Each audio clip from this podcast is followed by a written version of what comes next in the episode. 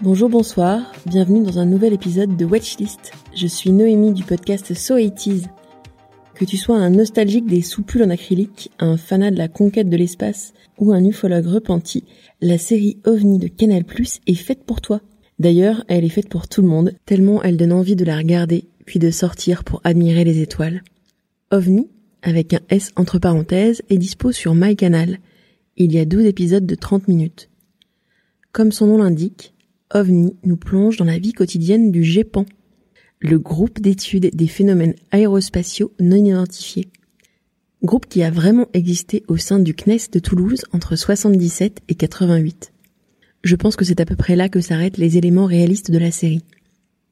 Dans OVNI, vous allez surtout croiser des flamants roses, une boule disco géante, une secte, des nuages, des amnésiques et un disparu qui envoie des indices via des cartes postales un peu comme le nain de jardin dans Amélie Poulain. La série nous met dans les pas de la famille du brillant chercheur Didier Mature. Mature, c'est comme ça qu'on va l'appeler dans la série, et ouais, c'est comme dans OSS 117, tout le monde s'appelle par son nom de famille. Mature donc est appelé à une carrière grandiose jusqu'à ce que ses ambitions s'écrasent en même temps que la fusée cristal dont il est le chef de projet. Il est alors rétrogradé au sein du CNES à la tête du bureau du GEPAN avec comme objectif sa fermeture pour regagner ses galons. Il va devoir prouver que les ovnis n'existent pas. Tu connais le GEPAN Groupe d'études des phénomènes aérospatiaux non identifiés? Enfin les ovnis quoi. Tu prends la tête du GEPAN. Moi j'y connais rien en ovnis. Mais il existe vraiment ce bureau? Moi je croyais que c'était une blague.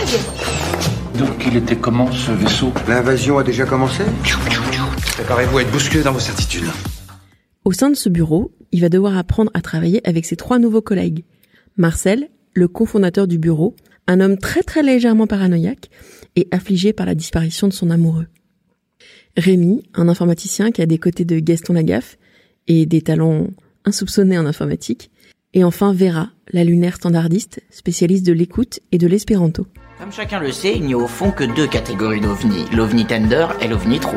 Vous pouvez pas me virer, je suis même pas employé, je suis bénévole. Eh ben vous serez même plus bénévole.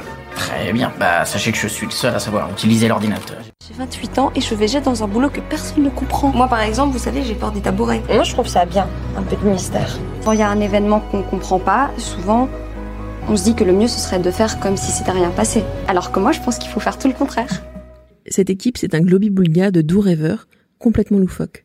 Autour d'eux, on retrouve tout le CNES avec des personnages un peu coires, et puis surtout, une mystérieuse gendarme. Tous les quatre vont chercher des explications logiques et scientifiques à des phénomènes aussi étranges que l'apparition d'une sphère lumineuse géante au sein d'une forêt, une pluie de flamants roses morts, l'apparition et la disparition d'une montagne de chaussures, et surtout, ils enquêtent autour de la disparition étrange d'un vendeur de synthétiseurs au porte-à-porte. J'en raconte pas plus pour pas vous spoiler, l'important c'est de se laisser porter par la poésie potage d'OVNI, les acteurs, Melville Poupou en tête, sont absolument fabuleux. Les costumes et les décors sont d'une justesse folle. Et puis surtout, il y a la musique. La bande-son de la série est parfaite. Que ce soit le générique composé par Tilacine, ou les musiques additionnelles de Jean-Michel Jarre et de François Droubet, ou encore de Dalida, repris dans une boîte transformiste. Il suffit d'écouter les premières notes pour repartir en arrière. OVNI, c'est loufoque, c'est drôle, c'est tendre, jamais moqueur. Et puis la série aborde aussi des questions plus complexes, comme les relations parents-enfants ou le divorce. Je vous conseille donc chaudement de vous rendre sur MyCanal pour vivre 12 fois 30 minutes de rire et de reconstitution brillante de l'ambiance colpelle à tarte de la fin des années 70. Si vous aimez les podcasts et si vous aimez le label Podcut, n'hésitez pas à nous rejoindre sur nos réseaux sociaux et sur notre Patreon. Jetez aussi une oreille à la réponse D, le tout nouveau podcast de Culture G du label. À très bientôt!